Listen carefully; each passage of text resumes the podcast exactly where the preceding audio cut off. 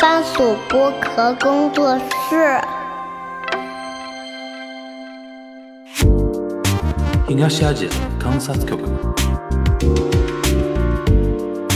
동아시아 관찰국 东亚观察局。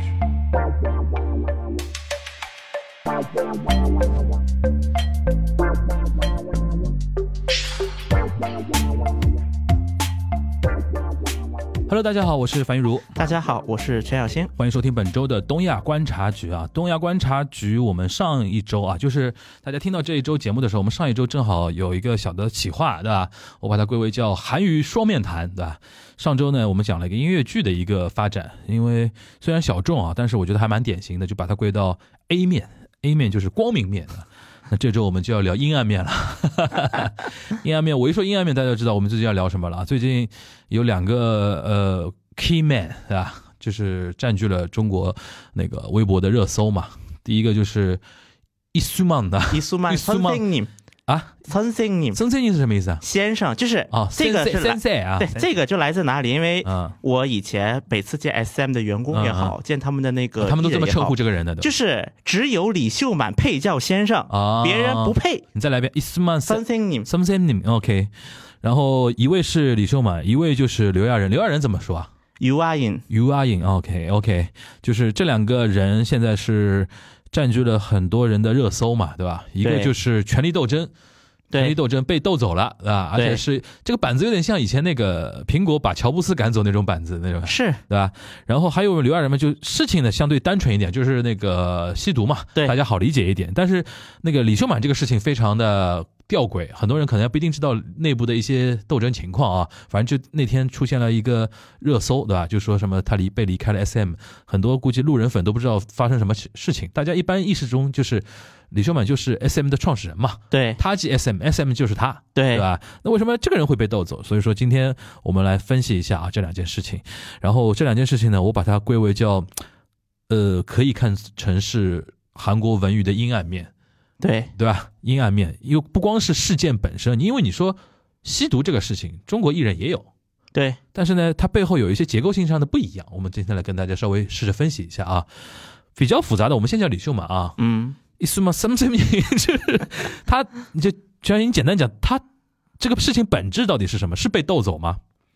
这是内部斗啊，就是宫廷内部的政变斗争。是不是可以说是宫廷政变？就是我看李秀满这个事情，让我同时想到了韩国经济界曾经发生的三个事情，嗯同时想到。呃，这个具体为什么是三个事情？这关系在哪儿？我一会儿会说啊。一个是大韩航空的那个事情，嗯，就是大家知道，就是先是长公主那个什么长公主先是那个拿一个丢丢坚果，对坚果，对对对坚果事件，，对，一个是坚果事件，嗯第二个是乐天的事情，嗯，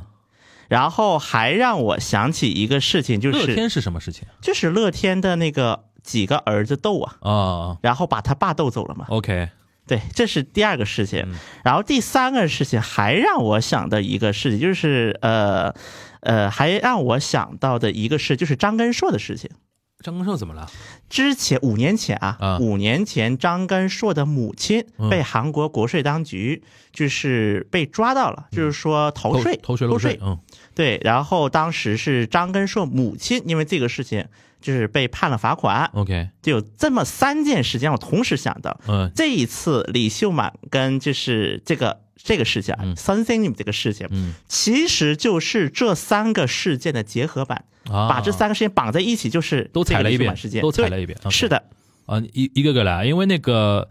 你既然说到韩亚啊，大韩航空对吧？嗯韩亚航空啊还是大韩大航大韩大韩韩航空那个事情其实就是长公主在那个头等舱发飙嘛，对，然后用坚果扔那个男性的一个乘务员，啊，对，对男吧？乘务然员，后然后然后被人家举报嘛，对对吧？然后被录音啊，对对好像对吧？然后这个事情后来导致公开了之后，就是你看你们财阀那张嘴脸。我当时记得那个他后来开发布会的时候，因为韩国人开发布会就是在户外嘛，一堆对话筒怼上去，对然后他那天妆化的非常清冷的一个妆，非常很惨嘛，对面脸上还带着一个泪痕。然后很多人那个记者就问他很犀利的一些话，但是他就是那种。半哭半不哭的那种，一直一边在道歉，对吧？很多人就说肯定是有公关的团队建议他，你一定要惨一点，对吧？不然你还是那种非常犀利的、盛气凌人的公主的那个样子的话，肯定不会通过电视台的画面看被老百姓看到的话，大家肯定不会原谅你的嘛。这是一种公关策略嘛。但其实，那你说刚才比如说李秀满踩了这个事情，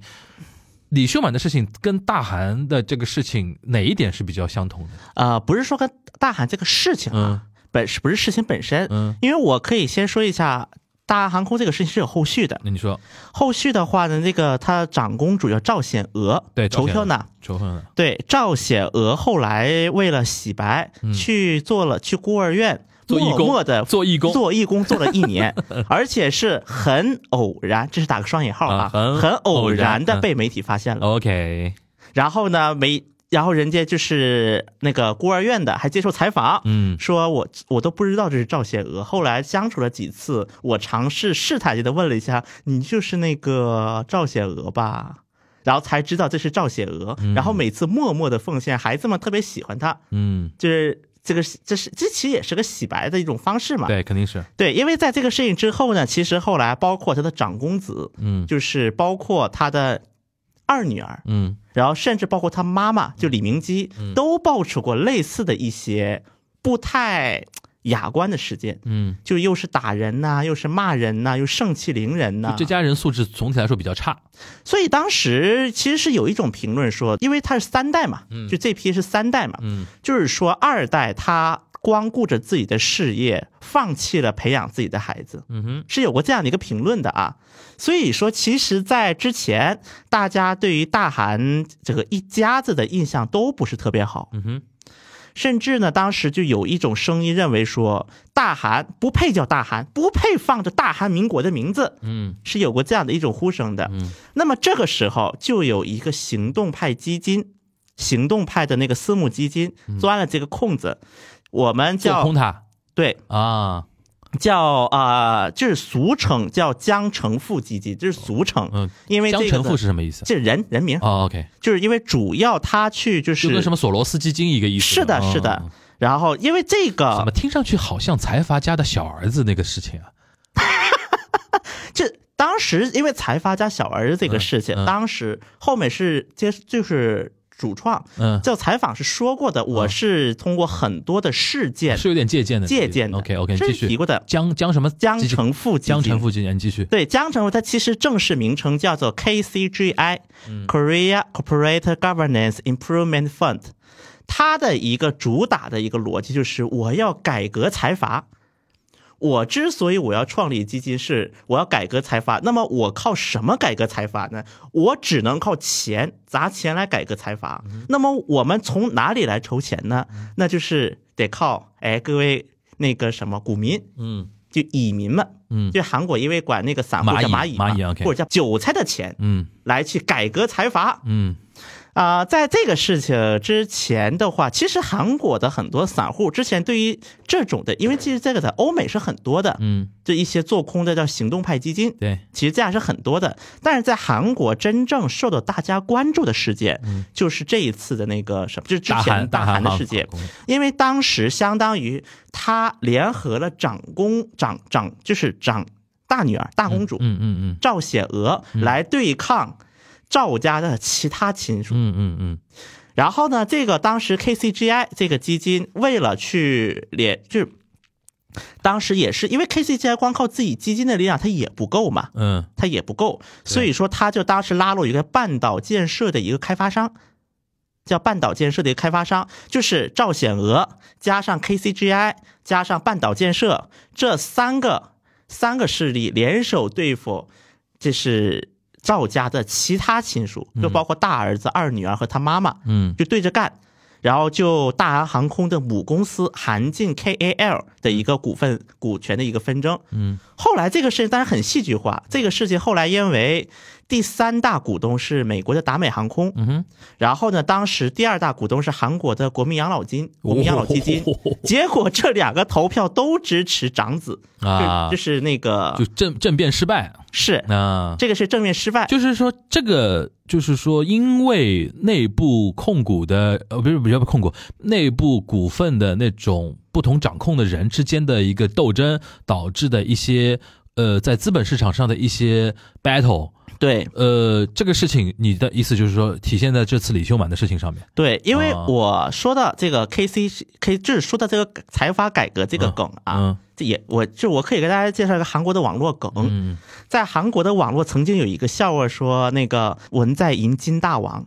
就金字的金，嗯哼，文在寅金金块大王，有这么一个网络梗。嗯，是是这个梗是来自哪里呢？是在大概零几年的时候，嗯曾经在韩国的，就是在在韩国的那个右翼的一些网站上传过一个小道，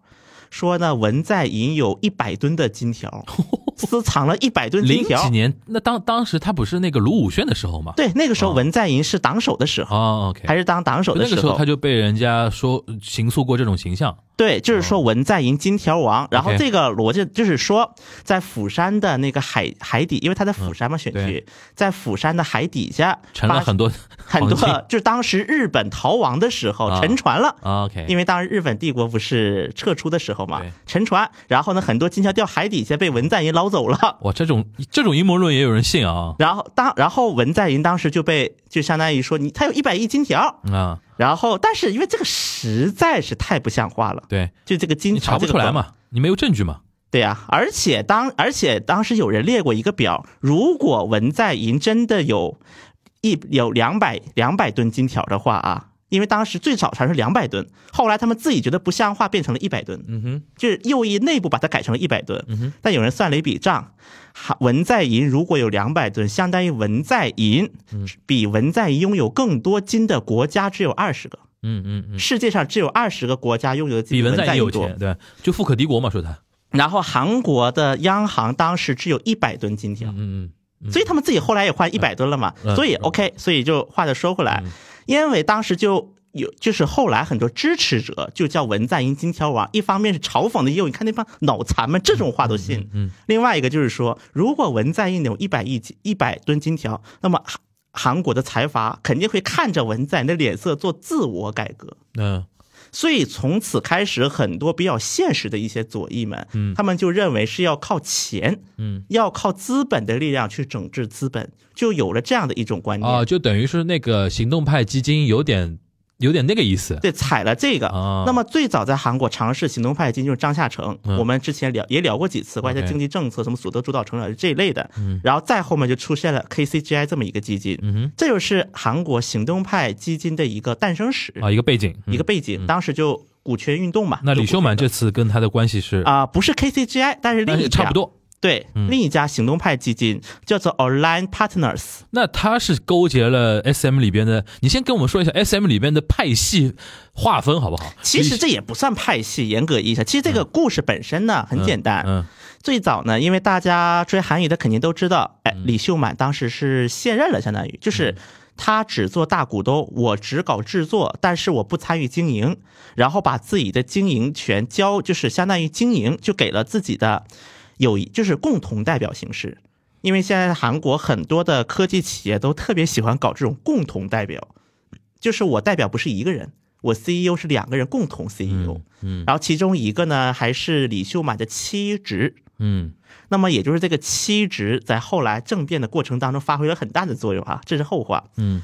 当时呢，最早的一个事情是 S M，就是是这个叫 Align Partners 的这家公司提出了一种质疑，嗯，说 S M 这个作为一个娱乐帝国，嗯，那么这样的一个帝国，按理来讲，嗯，它的市值为什么比就 Hype 就是防弹的公司，比为什么比 Hype 还要低？相当于，因为虽然说 Hype 是靠防弹火了，但确实在那个阶段，他并没有一个就是除了防弹以外出圈的一个艺人。他的资产有限嘛，对吧？，对除了房贷以以外，他好像没有没有更多的核心资产。跟对 S M 相比的话，对吧，当时的有一个对比是在根据二零二一年啊，S M 的 S M 公司的销售额是七千亿韩元左右， ，OK 然后呢，Hype 是一点二万亿韩元。 OK，然后 ZYP 做个对比啊、z 嗯 y p 的销售额是一点九亿韩元，哦，然后这三家公司的市值分别是一点七万亿、十一点八万亿和一点六万亿。也就是说，Hive 的销售额其实只比 SM 高一倍，嗯，但是它的市值高了十七倍，啊将近十倍吧？对，七倍啊，准确说一七倍，点六呃一一点六七和十一点八，一点七和十一点八，OK 对，大概七倍左右。 OK，所以呢，这个 Online 这个公司提出了一个质疑，嗯，说那你这是怎么回事？嗯，后来呢，大家就联想到了一个话题，就是当时李秀满在离开了之后，就离开 SM 之后，他其实在离开之前就有这么一个事情啊，嗯就叫 Like 企划，叫做这是一个李秀满个人的公司，只是大股东是同一个人，但是他们俩之间按逻辑来讲不存在任何的直接关联关系。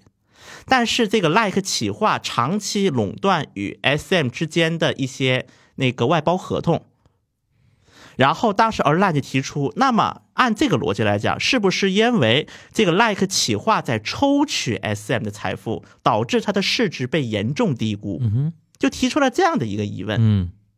当然，这个疑问一直都有，但是 Align 这样，因为它是个我刚才说行动派基金，对行动派基金一个最大的特点，它是他要考投察资本，他要卖空你的，是，嗯所以说，哎所以说 Align 这个就买了它的股份，嗯在二二年的时候。就买了就等于 SM 就零等于点九一的股份，买了之后马上做空你，对，嗯就提出了这么样的一个事情，说百买了百分之零点九一的股份，嗯哼就是我要参与，他变股东了，了嘛，因为对我要参与经营，嗯，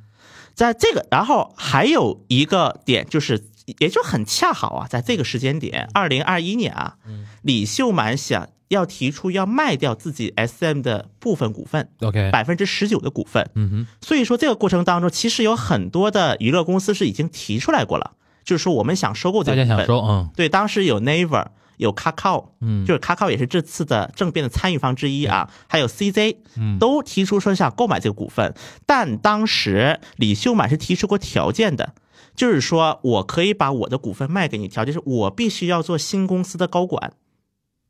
就哎李秀满自己，你要把李秀满必须任命成董事，这是这以这个作为条件来卖，嗯而且据我了解，当时李秀满方面应该也提出了一个比较高的一个年薪，当时据传说要一百亿韩元年薪，据传啊，当然这个是不是真呢？这个没有办法验证，但是确实应该是个比较高的数字。从我一些了解的渠道来看，所以说就这两个事情夹杂在一起了，然后呢就形成了这一次的一个两个势力的对抗。嗯就是说，因为马上三月份 SM 要进行那个股东大会了，在股东大会之前要争夺这样一个事件，而这个事件的导火索呢是在哪里呢？是因为这个 Align 当时就提出来，就是因为在二零二零年的时候，韩国国内修改过商法。根据这个商法呢，是这么规定的，就是在企业，因为一个上市公司应该是有外部的监视，而根据韩国二零二零新修改的商法规定，这个企业在选拔外部监事的时候，即便你是大股东或者你是大股东的家属，但是你的股份最多只能行投票权只能行使百分之三，就无论你有百分之二十、百分之三十、百分之一七十的股份，但你只能使用行使百分之三的投票权，就大股东。大股有有了这样一个商法，所以说当时 Align 的第一次政变就是联合韩国的养老基金，我们又出来了啊，韩国国家年金，以及一些韭菜们联合起来说要重新任命 SM 的监事，然后就任命成功了，因为百分之八十五的通过率，嗯任命成功了，嗯然后这个监事上来之后，第二步就提出的，我要把 SM 的股东全部换掉，嗯嗯嗯，我要把 SM 的股东全部换掉，然后在此基础上，就唱一出双簧呗，对，然后董事会要过半，要就是在这一届董事会任期结束，过半要任命成公司外部的人，哦，提出了这样就是新的这个势力提出这样的一个嗯承诺，类似于。嗯哼，那么在这个背景之，但这个背景之下呢，还有一个需要抓到的一个点是什么呢？就是当时的，就是我刚才有说到，李秀满在走的时候是任命了共同代表，嗯那么其中有一个共同代表叫李成珠，这个李成珠是李秀满的妻侄，嗯当时李成珠在内的这批现任的那个高管，嗯是提出过一个叫 SM 三点零的一个策略，就是说根据这个 SM 三，就是具体的内容呢，我相信听很多听众朋友们可能比我还是我就不多说了，嗯，但它有一个关键点就是在于要逐步排除李秀满在制作过程的影响，嗯，要一步一步就是排除掉，等于是妻侄这个人对在带头做那个政变的事情，对吧？对嗯，因为他当然他最早他没有露面，嗯是在二零二三年一月，也就是刚才所说的这个监视事件结束之他后，他觉得时机成熟了呀，对，我大概胜券在握了，我可以浮出水面来了。就是很奇怪的，就是。嗯据李秀满方面的一个说法，嗯说他其实是找妻侄啊，嗯找就是这现任的高管去谈过的。 OK 这李秀满的一这这是李秀满一方的说法啊，嗯说我跟那个我愿意让出这些利益，我也愿意让出来，就是希望你们能够跟我一起，就是我们做一个团结的 SM。然后呢，结果李成珠不接电话。也不跟我谈，然后过几天他就与 Align 一起宣布，我们同意按照 Align 的那个嗯，做法、做法来改哇变控股结构。那个平静的海水下面波涛汹涌啊，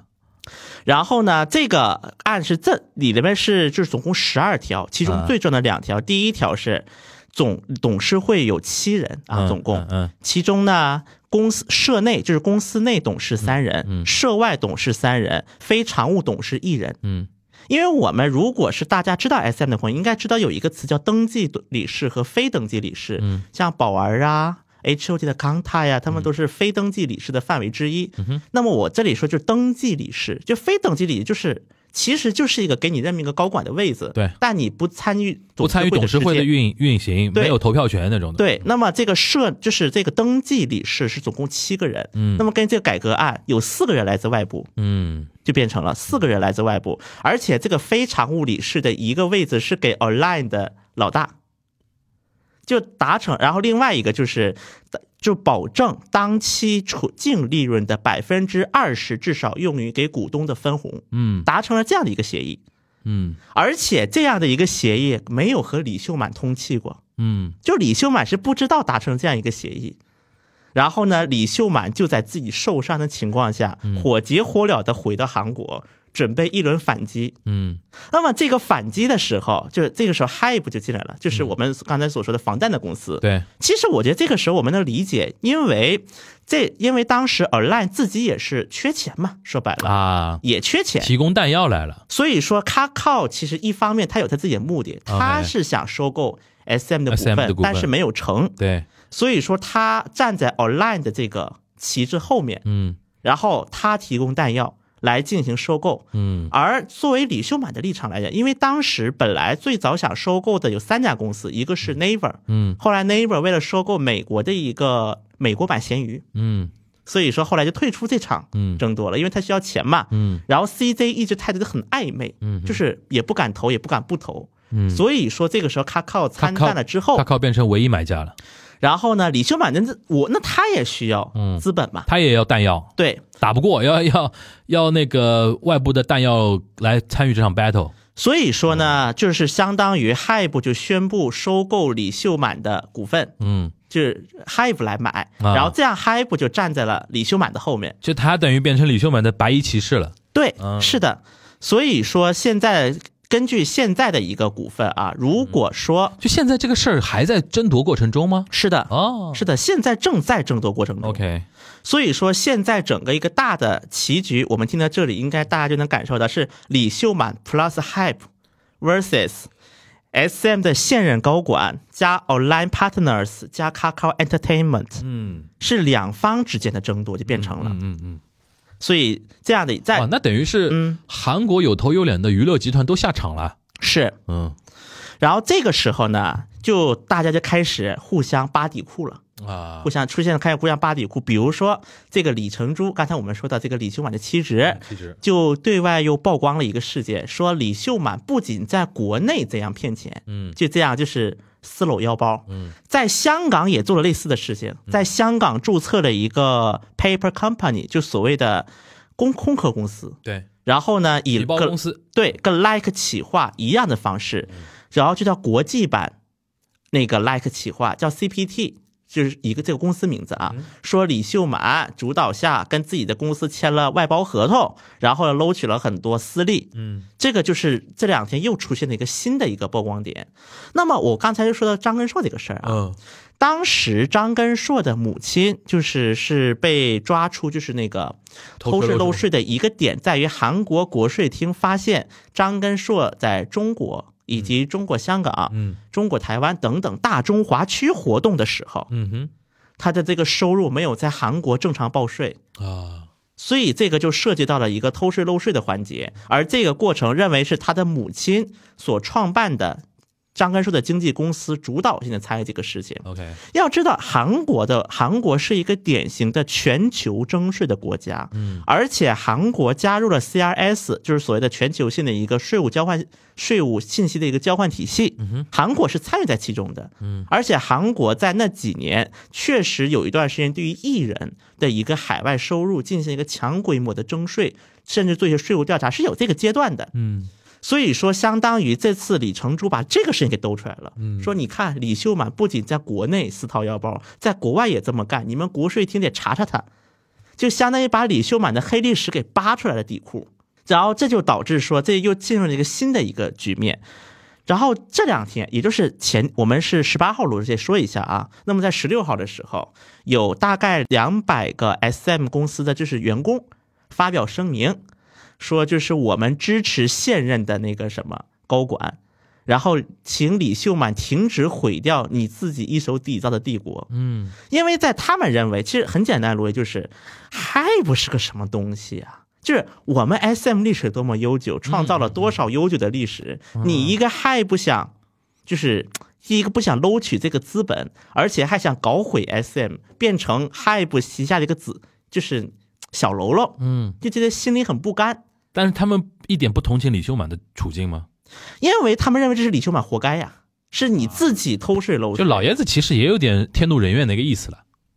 呃，这个就是据我目前我了解的一个大概情况啊，目前 S M 公司内部大概有三种，就员工之间有大概三种立场。嗯，大概啊，这是我大概一个估算，有二分之一是支持现任高管的，嗯哼，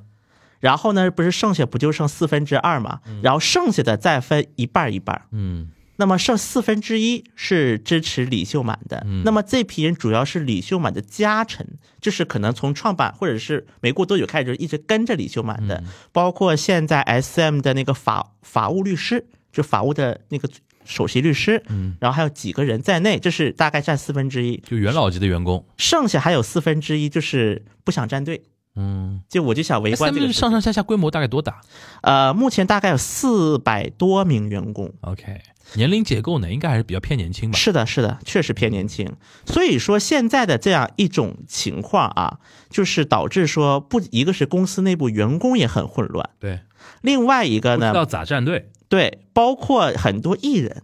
啊。也开，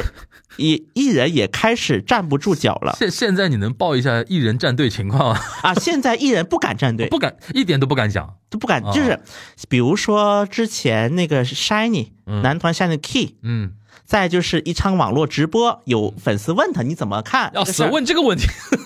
这不也然后当当时呢，他问的不是说就是这个争夺本身，嗯是说我想看你 encore concert，嗯就是想看你那个安可的演唱会。啊然后当时 Key 是这么说的，啊，我也不知道现在该去找谁说我想开 encore 演唱会了，我比谁都想办，但我公司内部实在是不太好开这个口，嗯包括 Super Junior 那个立旭，嗯当时也是说过，说就是有人就是因为他是在吃巧克力，对结果吃巧克力有粉丝突然就提了卡靠，因为巧克力不是可可粉做的啊啊嘛啊，因为韩文叫卡靠，就就刚才说的那个公司嘛，然后就说。我有点不敢提这个名字，太可 怕了。然后呢，旁边的其他成员一致来说：“你小心点儿，小心点儿，别乱说话。 ，OK，” 所以说，现在公司的内部就已经出现了这样的一种氛围，而且这个争夺很可怕的一个问题在哪儿呢？现在就是很明显，两方里面谁输谁有点彻底跟 S M 拜拜。就如果是李秀满这场争夺赢了，那么肯定现任的高管，然后外加上当时支持现任高管的一些核心员工，嗯外加上卡靠，肯定都要拜拜了跟 S M。嗯但是如果现任的高管赢了，那么李秀满肯定就的影响力会直接被除出去，就是李所有李秀满的痕迹，包括李秀满的家臣，都会被清洗出去。嗯所以说现在就已经进入到谁也退不下去了，嗯，就是你也退不了，我也退不了。要一定要那个兵对兵，枪对枪了，对，而且这一个问题啊，这一个问题在哪里呢？就是我们刚才提到 Hive 这家公司，嗯这家 Hive，而且很多员工还担心一个点，就是如果这次帮了李李秀满成功回归，嗯那么会不会对 Hive 进行报答？报答 Hive，啊，就为了报答 Hive，比如说方时赫呀，嗯包括之前的闵熙珍呐，就都要回来占一个位置。嗯嗯嗯嗯，就是 Hive 的人会不会整体掌握 SM？因为 Hype 很多人是从 SM 出去的意思，对吧？对，OK，就比如闵熙珍呐这批人，嗯但是对于这一点呢，有两种说法，一种是因为 Hive 的股东们，就是都是比较，就是尤其 Hive 这家公司的很多股东都是比较强硬姿态的。嗯就是 Hive 这家公司，它很知名的一点就是，它宁愿无视粉丝的话，它也要去听股东们在说什么。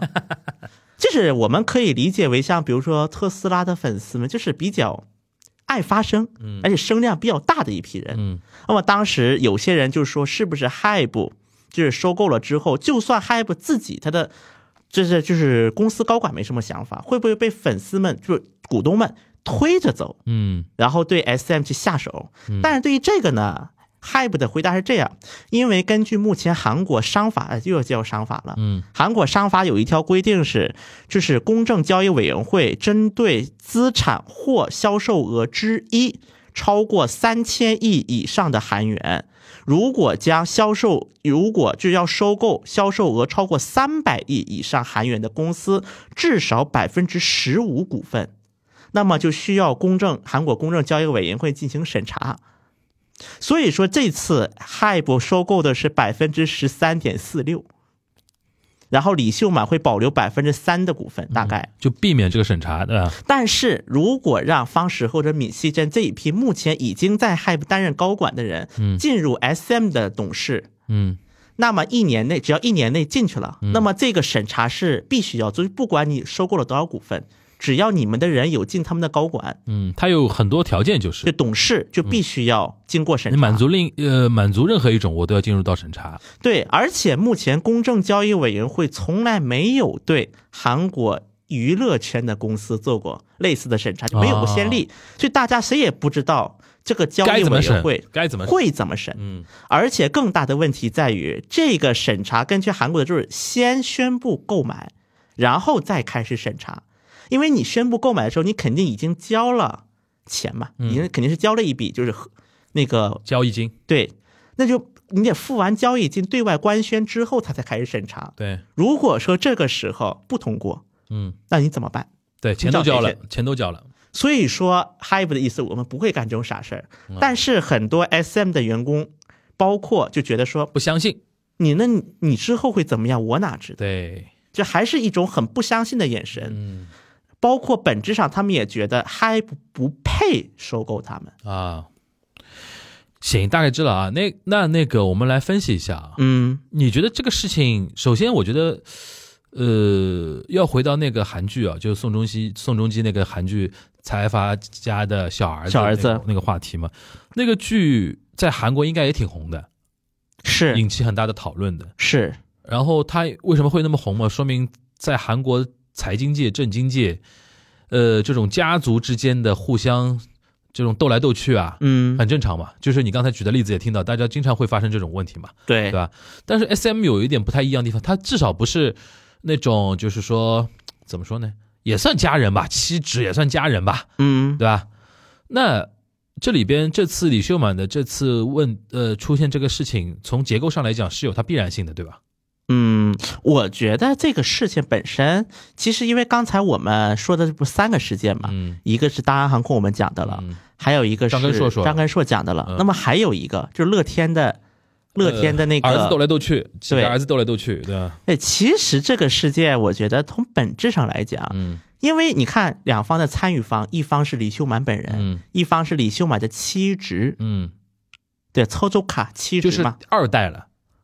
嗯，就是说不是那个创业一代嘛。对，其实也对是吧二代了，就是财财阀家的小儿子里边那个爷爷跟那个他的那个儿子孙子之间斗来斗去的那个意思，对吧？嗯其实也存在这样的一个就是成分在里面，而且这个过程当中，这个就刚才我们说李成珠，李成珠又在不断的给娱乐记者们抛料。据我了解到的啊，嗯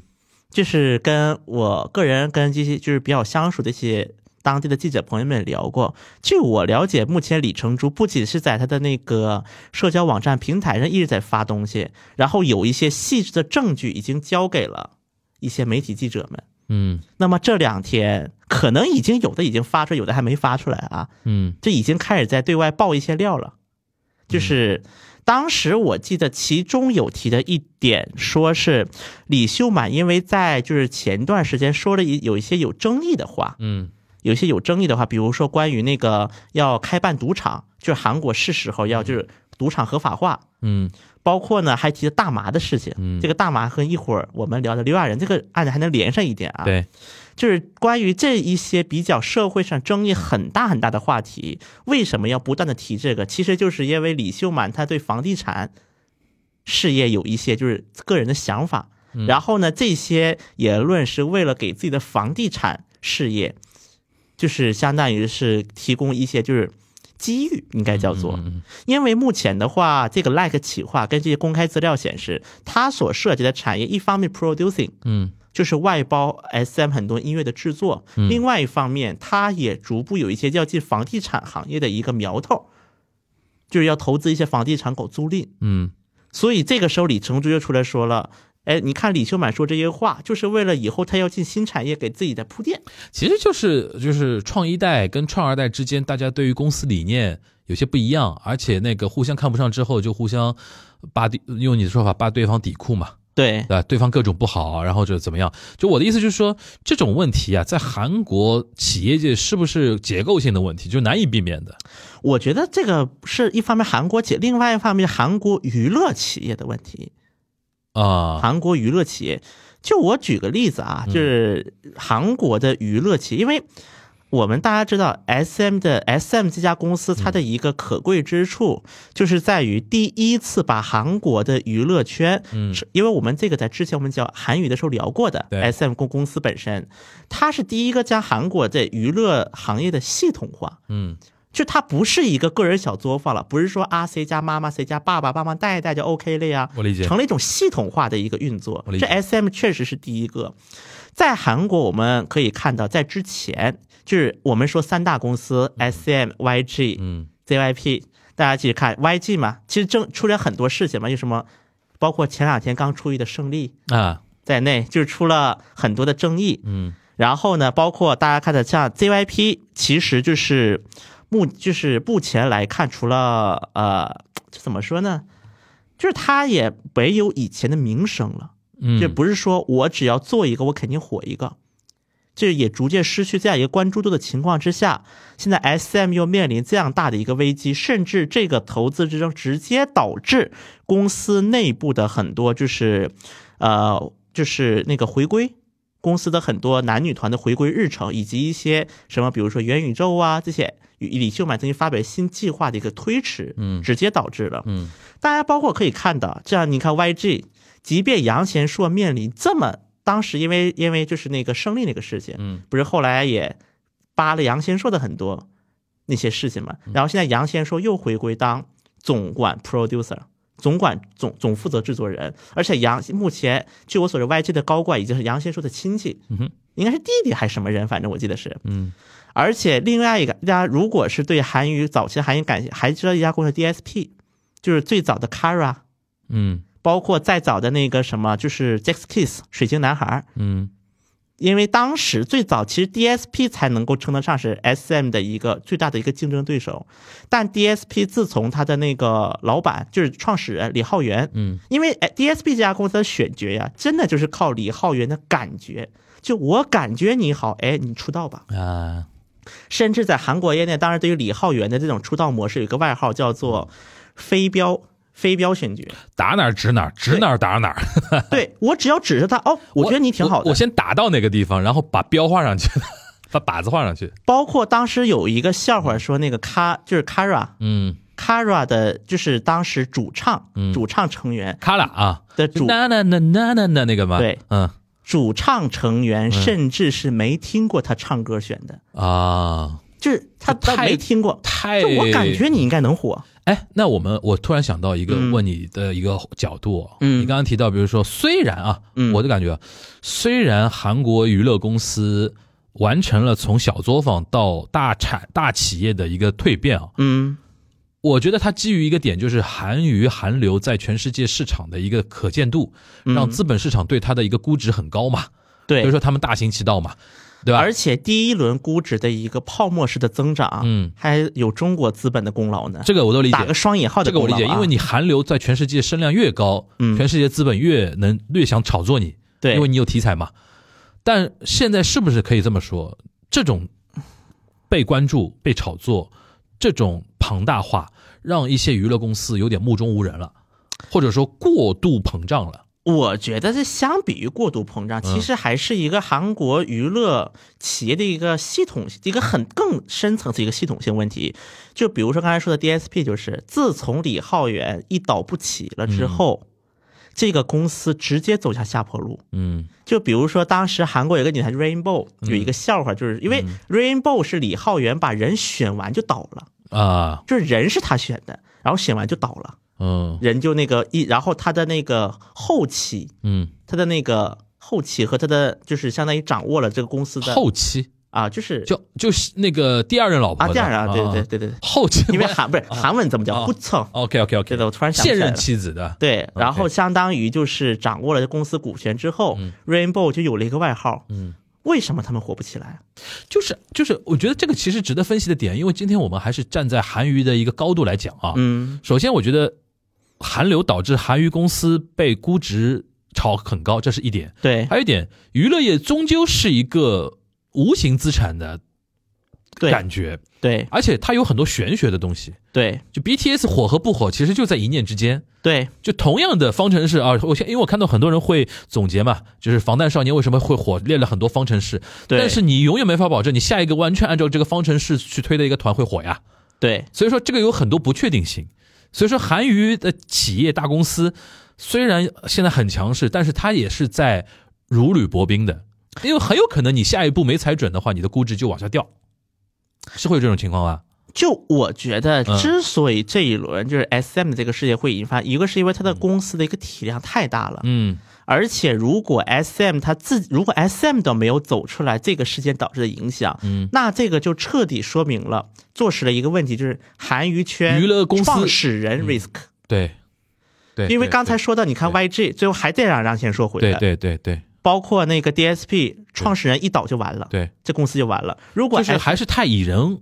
就是人的影响太大，确实，对吧？因为就你像是别的靠行业人，的感别觉，的行业你有什么资产，你有商业模式，你有市场，你有产品，大家还是有一个可以估的那个东西。但是娱乐行业就是人跟人之间这种玄妙的东西就差很多。就我觉得韩国的这个就是，其实韩国的娱乐公司更像是韩国早期的财阀，嗯，就是哈，比如说三星。对对对对其实我们说三星现代很多因素，比如说尤其是做一些重要的投资，嗯其实很多韩国的学者会认为是感觉，嗯，就是对这种一种 feel，对，嗯因为其实，在那个时候又不可能有非常完善的一个经管学呀、对也不可能管理学，也不可能有完善的一些就是外部环境，嗯就是那么这这个时候只能靠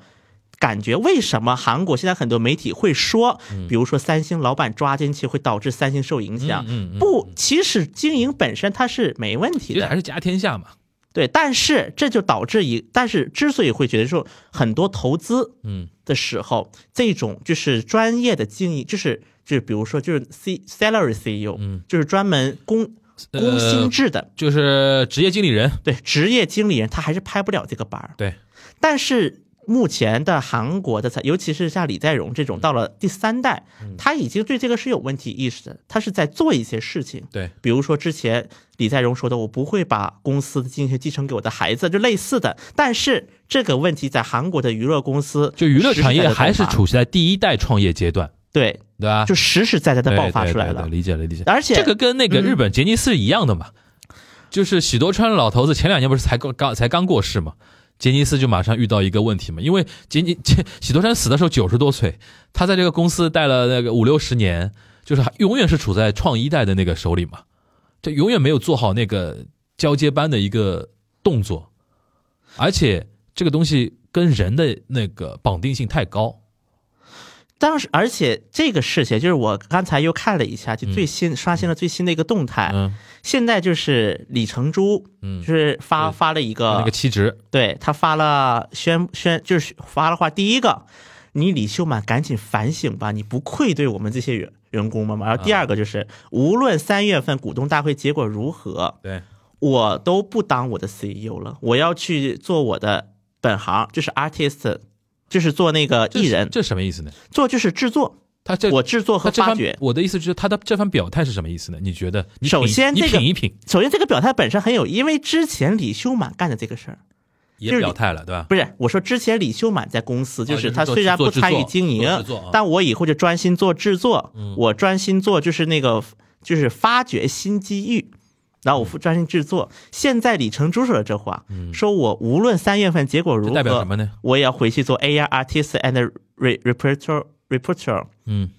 然后呢，所以说企划，其实你我们你可以觉得理解为是企你划。觉得他这个什么意思？我觉得这个事情，首先两个人已经都背水一战。我觉得这个体验，第一个最浅层就是两个人都不能退了，已经，对，已经都背水一战了。而且我觉得这正是证明韩国的娱乐圈本身还是靠人来运作。我们想一下，对于李成，我们如果站在李成珠的角度，嗯，他要退出经营，那他为什么敢退出经营？就是知道这个公司无，即便是退出了经营，嗯，他还是能够为这个公司引路，即便这些很多这资本的这些我不管。就像我们说的李秀满，李秀满他很早就退出一线经营了，就是他已经不当 CEO 了，他也不当董事长了，但他还是大股东，他还能对 SM 加工人产生影响。嗯，那么我们把这个套到李成珠身上，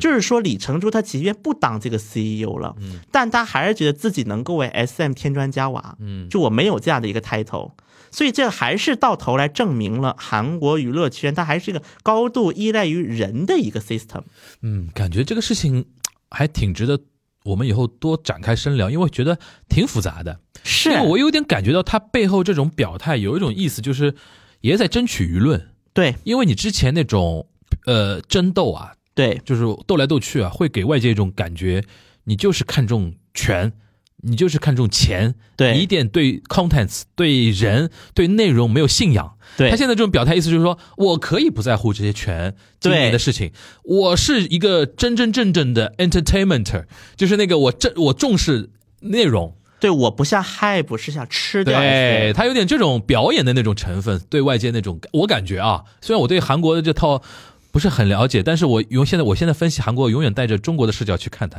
因为中韩很像的，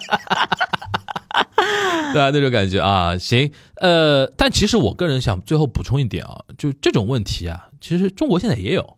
你比如说那个王一博所在的那个月华那个公司，你如果摊开它的那个报表的话，几乎那个王一博能够带来的商商业，前两天不是这个公司刚刚在香港上市嘛？对但是当时它 IPO 之前，人家就提出来了，就王一博带来的利润几乎是这个公司的百分之七八十。对，那你那你公司老大和这个艺人之间如何去协调，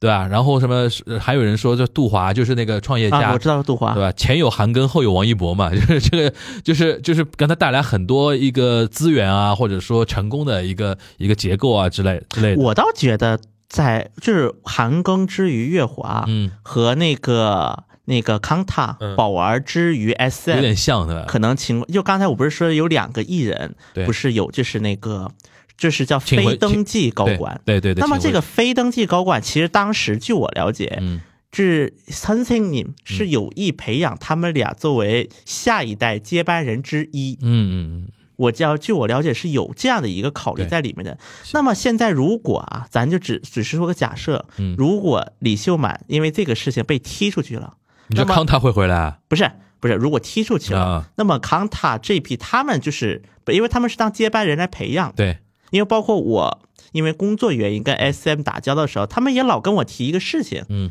说就是有一些 interview，嗯包括有一些比较正式的场合，是否能够让他们来参加？ ，OK，所以说，那么这样的一个方向性会不会发生一个变化应？该会吧？当然，还有一个变数，在这里想再说一个、嗯变数，嗯应该是在大概十几号的时候，嗯李秀满向 SM 提起诉讼，嗯要求停止发行新股。那么这个的目的就是要求，就是不支持那个要求，就是不支持去卡靠要那个通过发行新股来购买股权的这个请求。嗯，今天这期比较难是难在哪里呢？就是如果要完全听懂这一期呢，需要大家有两方面的知识，一方面是韩娱方面的知识一定要充沛，对吧？对韩国娱乐圈的那个知识要充沛一点，还有对资本运作这个事情要稍微了解一点。对，其实那个这个故事的结构有点像什么呢？我想想到一部日剧，就是《半泽直树》啊，第二部《半泽直树》啊，里面有个很像的那种，就是公司并购的那些事情嘛。然后那个原原始的那个创始人，他那个突然面对自己股权不够了，然后到外面去找白衣骑士，想不到找来这个白衣骑白衣骑士是个更大的一个 更大的一个 boss 在后面。韩国有一点比半泽直树好一点的是什么呢？嗯嗯在很多类似经营权的纷争案，尤其是如果能够被大家关注到的企业这个级别的话，那么大概率还白衣骑士是国民养老金、国民年金。因为比如说，我现在说一下 S M 的股份啊有，有有有个兜底的的，就是现我现在说 S M 的股嗯份啊，根据现在就我现有就是没还没有 h y b 参与的这个股权结构来看的话，那么就是李秀满十八点四五，嗯，然后国民年金八点九六，就国民年金已经是 S M 第二大股东了。那这个国民年金的负责人最近有表态吗？这个就很有意思的点，嗯我们刚才说大韩航空这个例子，嗯国民年金呃最也是后也是第二大好那个股东嘛，对吧？啊、对，第三大就除第三大达除美了家属以外，家说以外，达美之后就是不他们嘛是。是反了，国民年金后面是达美。哦，国民年金后面达他们最后是国民年金和 OK 达美两个 OK 最最主要的机关，韩国叫机关，对就是管这种企业股对东、机构嗯机构、机关股东，最后是当了那个他儿子的白衣天使的白衣天使。 OK 那么在这个事白衣件骑士什么白衣天 使白衣骑啊士啊，sorry sorry sorry 啊白衣 sorry，骑士对，那么在这个事件当中，是国民年金目前是没有表态，没表态啊，但是在股权大会，但是有一个我觉得可以值得提提提醒的一个点，嗯，在先监视这个事情上，国民年金是占赞成的，因为刚才我说的二零年新任的商法规定是大股东。及特殊关联，就大股东不能行使百分之三以上的投票权，他没有说大股东以外的人呢。那、所以说这个时候百分之八十五赞成，最后是其 OK 中国民年金是投赞成票，几乎是影响了当时 S M 的所有的机构股东，就是任命监事、新任监事的问题上。理解但目前呢，就是国民年金还没有发布相关的立场。但我觉得以后如果大家关注韩国的这种类似一个股权争端的时候，嗯，就是因为韩国跟日本还不太一样，就是在国民养老金，嗯，基本上大家能够叫得出名的韩国企业，多多少少都有那么一点国民养老金的影子。对对对，因为我们知道，其实在国内这两年也有很多也话也题，也有了也有了，就是说社保基金就养就社保枯竭的问题对，对就有人开始讨论了。那么在韩国，当时在九十年代，应该来讲，为了解决社保枯竭这个问题，当时国民年金就大搞海外投资。最夸张的时候就就是美国，包括英国汇丰银行大楼，嗯都是韩国那个国民年金金购买了了，，然后汇丰租了这栋，嗯就是租了这栋楼。嗯据我了解，这一场交易应该是韩国史上海外投资房地产哦赚的差额最多的一笔。好的所以说，就是在在韩国国内也有这些投资，以后看这种类似的股权并购的时候，可以关注国民年金这么一个势力。嗯就如果这个势力宣布站在哪一边了，大概率我觉得这个八九没跑了。好，因为这个事情还在发展过程中啊，大家对，可以而且持续三月份嘛，可以这持个股东续大会三月可份，以持续关注一下。然后我总体感觉就听今天听下来，因为我们还想站在一个高度去分析这个事情啊，我觉得给给我们的启示很重要的一点就是刚才提到的就创一代这个话题，对而且娱乐业跟传统的制造行业不太一样的地方，对对吧？它对于人的一个呃一个投资或者一个人具体的创始者，或者对说它里面的核心的一些艺人，对于这家公司的一个价值的影响太大了。对对吧？这个是值值得我们很多时候去思考的，因为现在这这一块儿中国国内现在也在发生这些情况，而且这个这种事情不新鲜，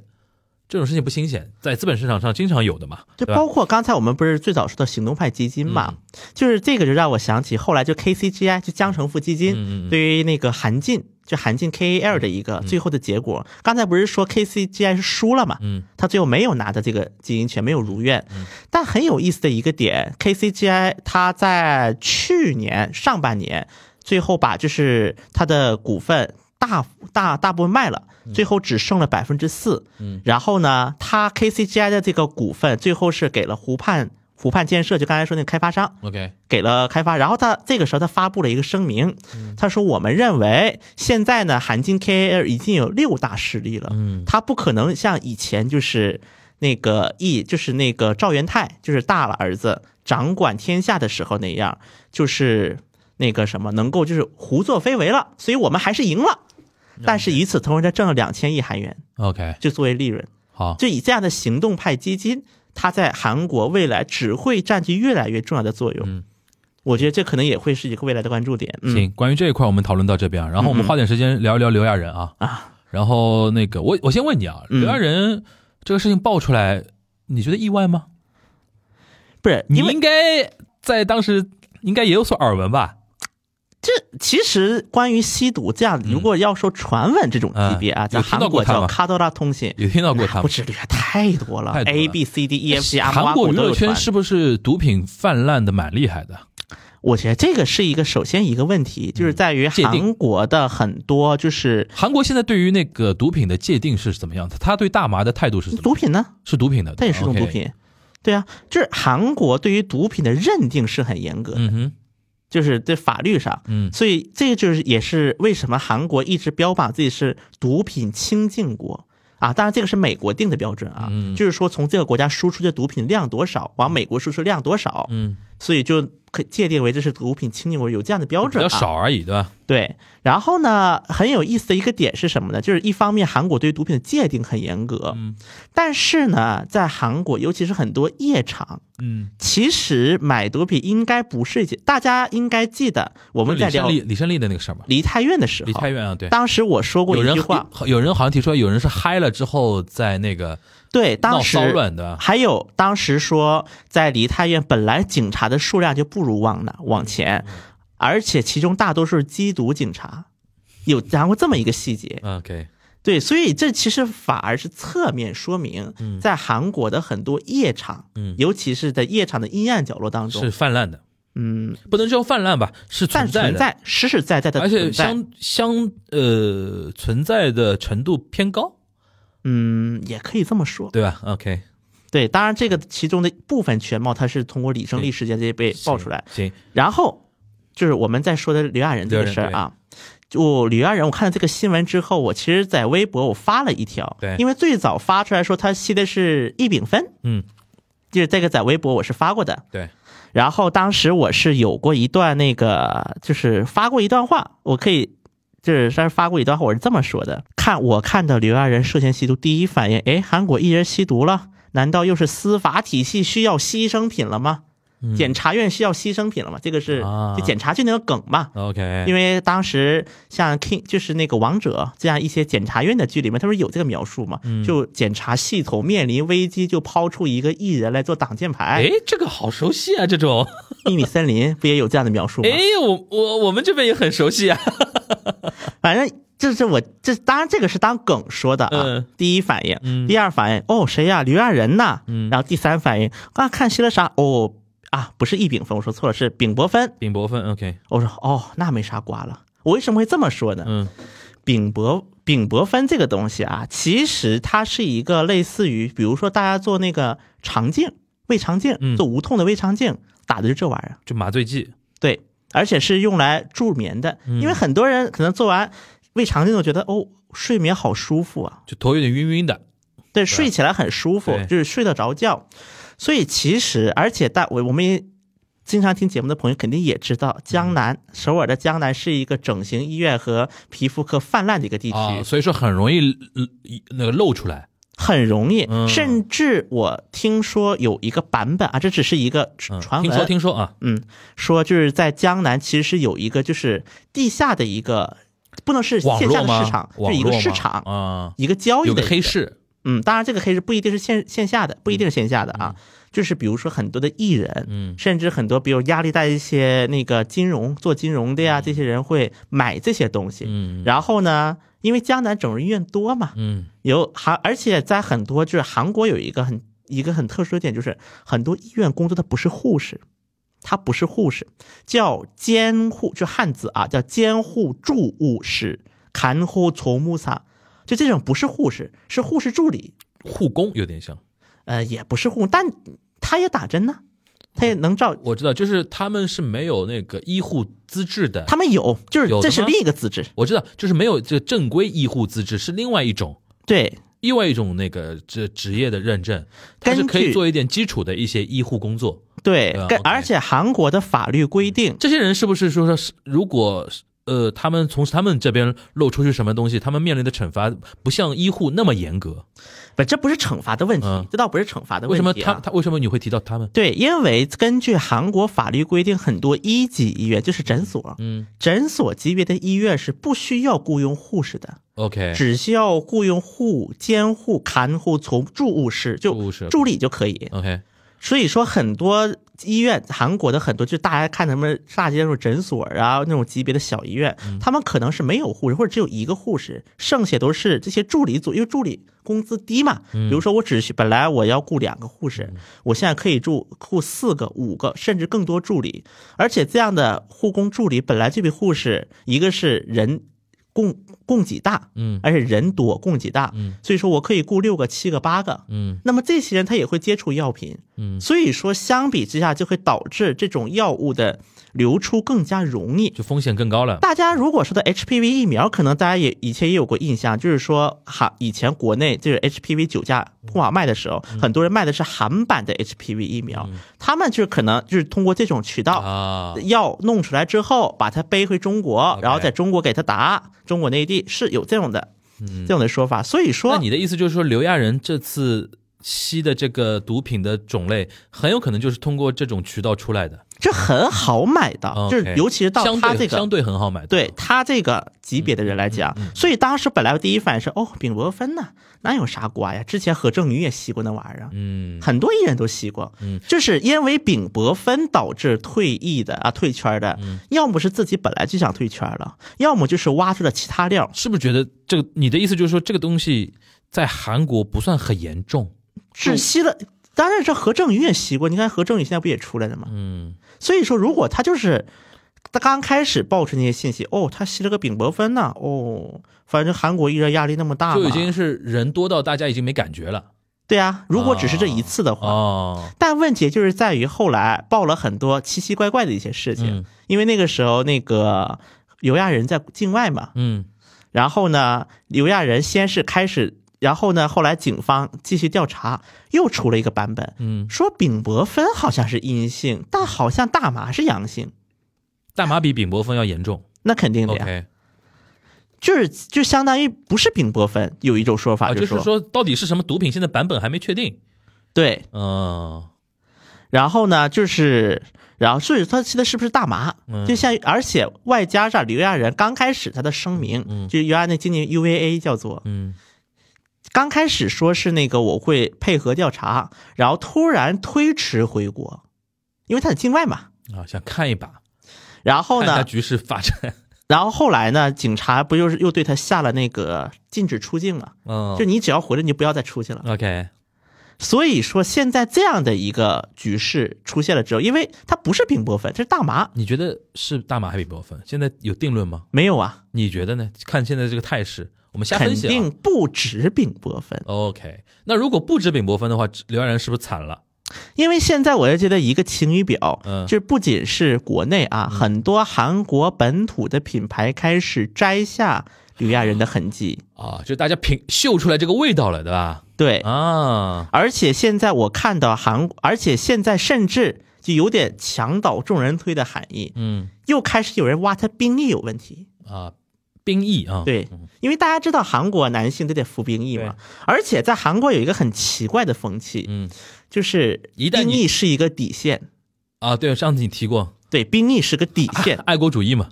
一啊民方族面还民有族主另外义一嘛，种不平衡啊。对，因为男的因为都当兵役，就你丫的凭什么能逃，对吧？对，就有这样的心态在其中。嗯嗯嗯，所以说，现在又开始，我们要知道，我们给大家提个要醒。看事儿不嫌事儿大嘛。我我这我给网民大家都做这样做一个提醒，嗯在韩国不只是艺人，嗯政客如果摊上兵役这茬，也是个麻烦事儿，尤其是到一定级别。嗯比如在韩国有一个右翼的一个政客叫李惠昌，嗯，当年这个人这当年真的是这跟卢武铉竞争的，啊就在卢武铉的时候，真的当时李惠昌跟卢武铉的支持率差的也很小，嗯而且李惠昌他这个人就是在很多左翼也觉得，嗯，这个人还挺干净的，嗯就虽然说我不一定投这个人票，嗯但我觉得这个人上来也无妨，嗯大家是这样的一个心态，因为他一直走的就是一个很直，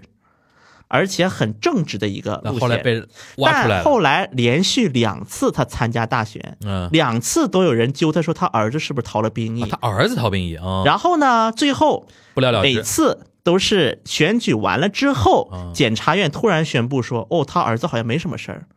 这种事情发生了两次，就是因为这个这个东西，这个你说，就是因为这个社会对于这个事情的不宽容，所以导致很容易被人利用，对，而且关键一在于击即命的。而且关键在两届大选，对啊，他刚开始民调都是第一，对啊，就是他跟金大中 PK 过，跟卢武铉 PK 过，然后后来呢，因为这个还抓过几个人，就是说就是虚散布虚假信兵役息，太好用了。我但只要带往外散，你逃兵役，你基本上人就基本上射射死了吧？而且当时后来有一种评价嗯啊，如果当时李惠昌坚挺，可能轮不到朴槿惠。嗯啊，这个我们就先不聊啊，就是说对还是回到所以说还是回到对毒品啊。对，呃，那听你这个意思啊，刘亚仁嗯凶多吉少了啊，打打引号的啊，凶多吉少，估计就是不只是那个那个那个叫又我又忘了那个名字，于万英不是那个毒品的名字，啊，那不止个那个非常简单的就是啊、叫那个丙伯芬，丙泊酚，不应该不止丙泊酚。吧对现在看这个意思啊，就我看，我那刚才搜了，嗯包括韩媒的稿子啊，嗯嗯我搜了，直接标题这么写的：嗯刘亚仁涉及丙泊酚 and 大麻阳性，嗯开始坠落。 ，OK，直接韩媒已经用了 OK，这个标签“坠落那就是。你刚才说到，如果没有大麻，只有丙泊酚的话，可以参考那个何振宇嘛？这个这种情况在韩国娱乐圈不是一击即命的，对吧？”，嗯，肯定会受影响会，受影响。但短期肯定也不能付出但但是，没有但没有是看个人，嗯，OK，看你个人，看你那个呃悔过的表现。对。 OK，然后那如现果大麻的话是没有翻身的机会的。不，是如关键现在就是它不只是一个问题，我知道，就他如果没就我们一个个分析，不就是如果大麻我这个事儿没法一个人分一个个分析，我就跟你说，我是想知道这样，在韩国如果一个艺人吸大麻是不是就结束了？也不是也有因为一只吸大麻结束。啊现在很多韩国人的想法是，嗯，他是不是丙泊酚跟大麻都吸了？就这两个加起来还是有叠加效果的了。对，啊，因为现在你看大家新闻的标题就是丙泊酚、大麻都一起提，嗯嗯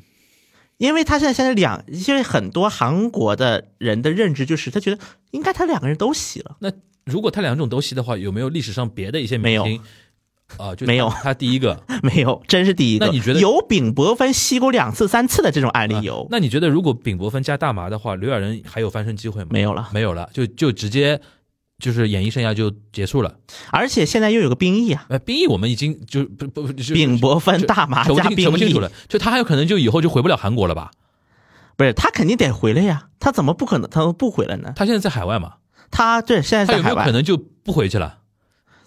我觉得不太可那能。个谁不是刘不回承去了俊嘛，嘛，对吧？？对，刘承俊那个案例太坏了呀，嗯，都过了十五年，到现在回不了韩国，对啊。就韩国政府禁止你觉回国。得刘亚仁会不会选择这条路？我觉得只要他兵役没坐实，他会回来的，因为最多就进几年监狱嘛，反正他钱赚的够多了。就是他，因为我们不知道他本人到底兵役这个事情啊，他因为他嗯肯定知道自己兵役到底有没有问题嘛。嗯，就是如果他觉得自己兵役没什么问题的话，他还有可能会回到韩国的。嗯，就是如果他自己觉得知道自己兵役没有问题的话，嗯他还是会回到韩国的嘛。对对吧啊而且我觉得他还是会想方设法回到韩国，嗯把兵役这条给摘掉。 OK，因为一旦兵役就是被坐实的话，就很扯不清楚了，你可能就非国民了对啊，啊。行而且就是，当然这个过程当中，我就还关注到一个问题啊，是就是我看韩国的一些媒体有关注一个问，为什么刘亚仁、嗯丙伯芬嗯整整两年都没有被发现出来，因为它根据记录，它是吸了两年，嗯整整两年，为什么没发现出来？就是相当于，就是当时我看韩国的像食药厅啊，这些政府机构又开始出来了，说，嗯你看我们同共就十个人，每年丙泊酚就是这瓶数啊，处方瓶数总量一亿个，我们十个人盯一亿个，怎么盯得过来呀？。对然后又开始了这种啊，我们要增援，啊，要资源对，嗯，OK，就就出现这样的一个报道了。行，那我再问一下，比如说韩国民间啊，嗯，对于这种艺人涉毒，基本上也是那种眼里不揉沙子的态度嘛？呃，我觉得曝光量太，就是我觉得也不至于，不至于，嗯因为像丙泊酚，如果他真的就是被丙泊酚逮了一下，嗯我觉得他还是能翻身的， ，OK，还是能翻身的。因为丙泊酚它本身就是它是助眠的，嗯而且确实在韩国有丙很多 case 丙泊酚在中国存在吗？做那个什么，就是比如说那个肠镜无痛肠嗯我镜，知道，我知道打，我的意思，我的你有没有听说过中国某个什么演员 因为丙泊酚？因为我不知道我们对于丙泊酚的定义啊。因为我没听，我没我没听，我就是一般我们一般看到那种，比如说官方的嗯那个公告，嗯都是什么朝阳群众，什么抓到什么吸毒啊，什么聚众吸毒啊，好像也没关心过这个毒品到底是什么。反正我们反正这边的态度就是，只要是毒品就不行嘛，对吧？就我觉得，其实丙泊酚跟我们被发现的很多艺人的吸毒的目的不一样。嗯嗯嗯丙泊酚是助眠的，啊，是我睡不着的时那候个助是眠兴用奋的。剂的，对呀、嗯我比如说，你看百度百科就说了一句话嘛，丙泊酚常用于镇痛药、吸松药以及吸入麻醉药同用。嗯哼，它是用来就是用来麻醉的东西。嗯然后韩国因为就是丙泊酚用量太大了，嗯所以就是专门发过一条规定，说丙泊酚只能用于特殊治疗。它是违规药品，就是对吧？，对，它用的是违规药品，是用来助眠的。啊嗯理解了理解。它不是我们常规理解的，就用我们用来吸毒嗯所的起的作用是不一样的。嗯，行，那这个事情这一趴就跟大家解释两个啊，嗯在韩国呃演艺圈毒品的存在是呃没有大家想象中的那么干净。对吧但是应该也没有到所谓泛滥的一个程度，对，对吧？这是一点，还有一点，刘亚仁这个事情复杂复复杂在，他现在不光是丙泊酚，很有可能是加了大麻，对还，很有可能是兵役。对，但一旦是兵役的话，社死，是，对吧？如果是丙泊酚加大麻，他也还能是争取，他还能争取回来搞一搞这个事情，对吧？就是回来而就已。社死是肯定社死了，对吧？对，那如果是只有丙泊酚的话，可以参照何振宇，就是呃夹紧尾巴但做，我觉得他夹比紧尾何巴正做人。宇难，因为啊哦他形象跟何正宇不一样啊。刘亚仁的个人形象 OK，比何正宇付出会难一些。嗯，而且主要还有一个很大的问题在哪儿？大众对你的印象、刻板印象已经印在这儿了。他的刻板印象是什么？不是，就是比如这次事爆了之后，哦，就是啊他就吸毒吸毒艺人对吧？对呀、就是因为还就是我觉得大众他很多时候对于一个艺人的印象、形象，诶也是有一个固定的一个积累过程，然后那积累之后很难改变，那何振宇当年被爆出来之后，后来影响到他的那个演艺生涯嘛？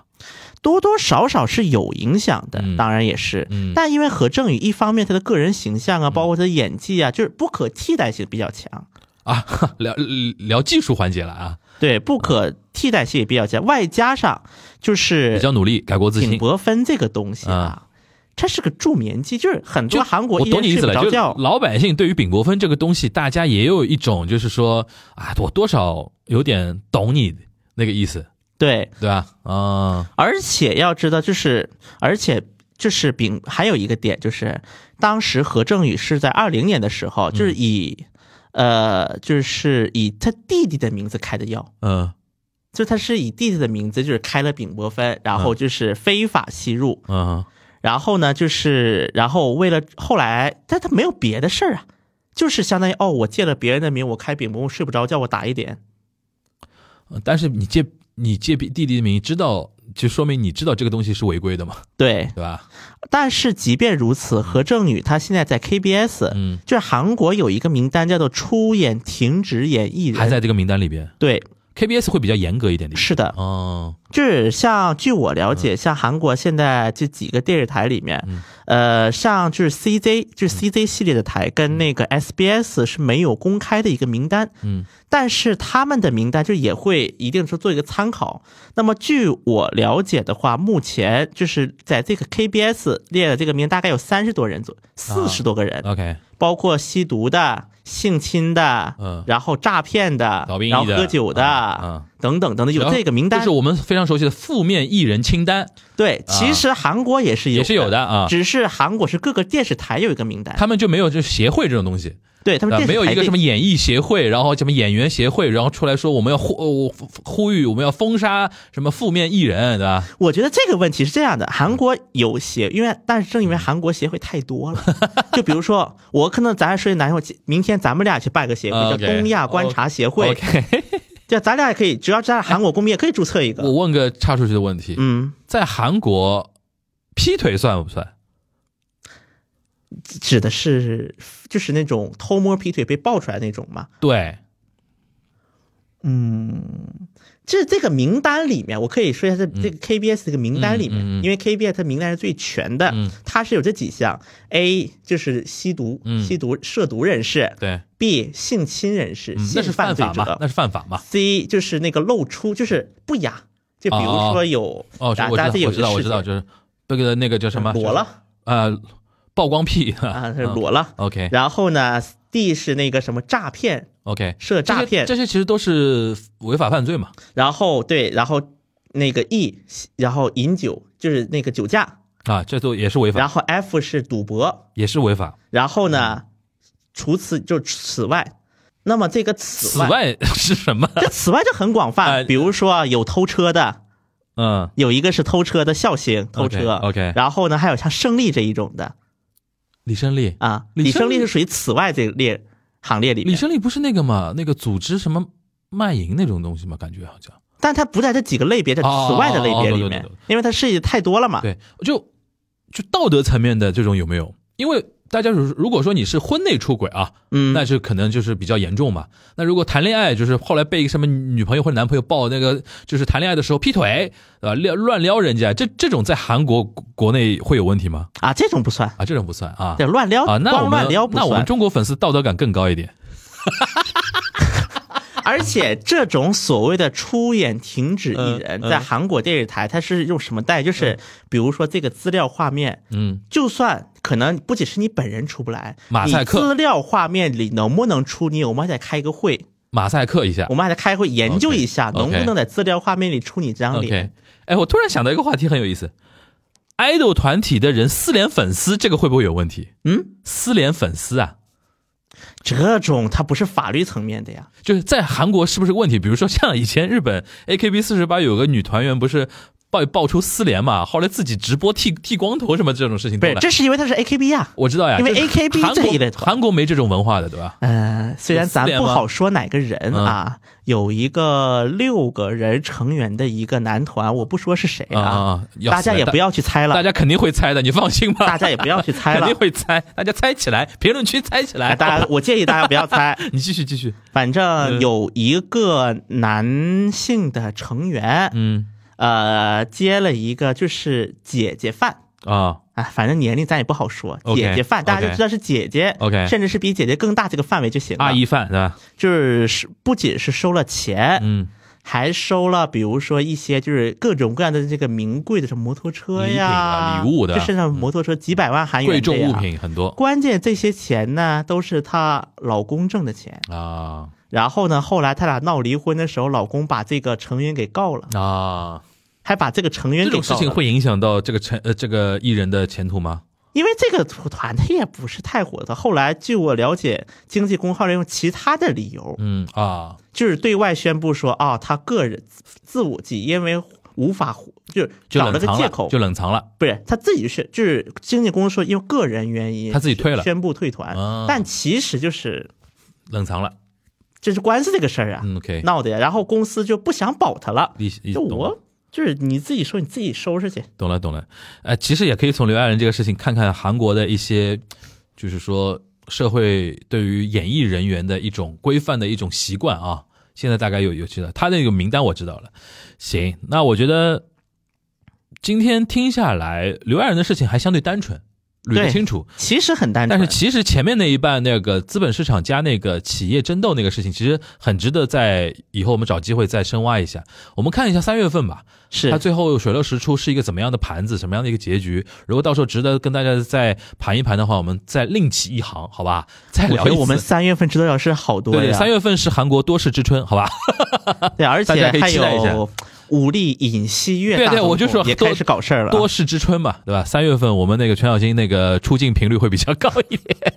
好吧？那我们那个今天啊，就是连着两周啊，跟大家聊了一下韩国文娱啊，这一周主要集中在一些阴暗面啊，或者说一些负面的一些东西，因为我们除了要学习人家好的地方，也要看看他们的问题在哪边嘛，对吧？